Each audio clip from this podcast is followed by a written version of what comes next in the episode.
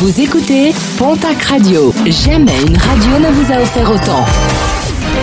L'information locale à 9h, c'est sur Pontac Radio. Bonjour Jean-Marc Courage Sénac.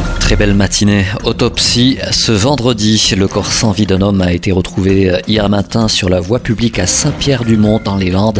Âgé de 25 ans, ce dernier a été rapidement identifié car déjà connu des services judiciaires. Aucune trace de coup n'a été constatée. L'autopsie devrait apporter un éclairage nécessaire sur ce décès. Ouf de soulagement sur le plateau. Mercredi, un appel à témoins avait été lancé suite à la disparition d'un ressortissant britannique. Un homme finalement retrouvé hier matin à l'aéroport d'Heathrow en provenance de Madrid.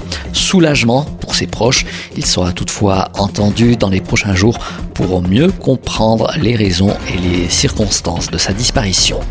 L'inspecteur d'académie des Hautes-Pyrénées, sollicité par le SNUIPP FSU, le syndicat souhaite que ce dernier prenne urgemment plusieurs mesures. Parmi celles-ci, organiser l'accueil en groupe réduit d'élèves et permettre une réelle distanciation physique, pallier le déficit de postes du département en recrutant et fournir à minima des masques chirurgicaux à l'ensemble des personnels de l'éducation nationale et fournir également gratuitement ces masques à tous les élèves. Le programme sportif de ce week-end avec euh, tout d'abord du rugby, top 14, 9e journée du championnat. La section paloise reçoit demain samedi au Hameau à 15h15 le stade toulousain. Un match retransmis en direct sur Canal+. L'aviron bayonnais reçoit de son côté l'équipe de Montpellier. Coup d'envoi de la rencontre à 17h45. Ce match pourra être lui suivi sur Rugby+.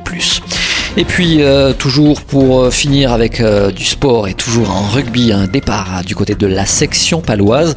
Antoine Herbani, le troisième ligne de la section en fin de contrat au mois de juin avec le club béarnais, pourrait rejoindre le Biarritz Olympique.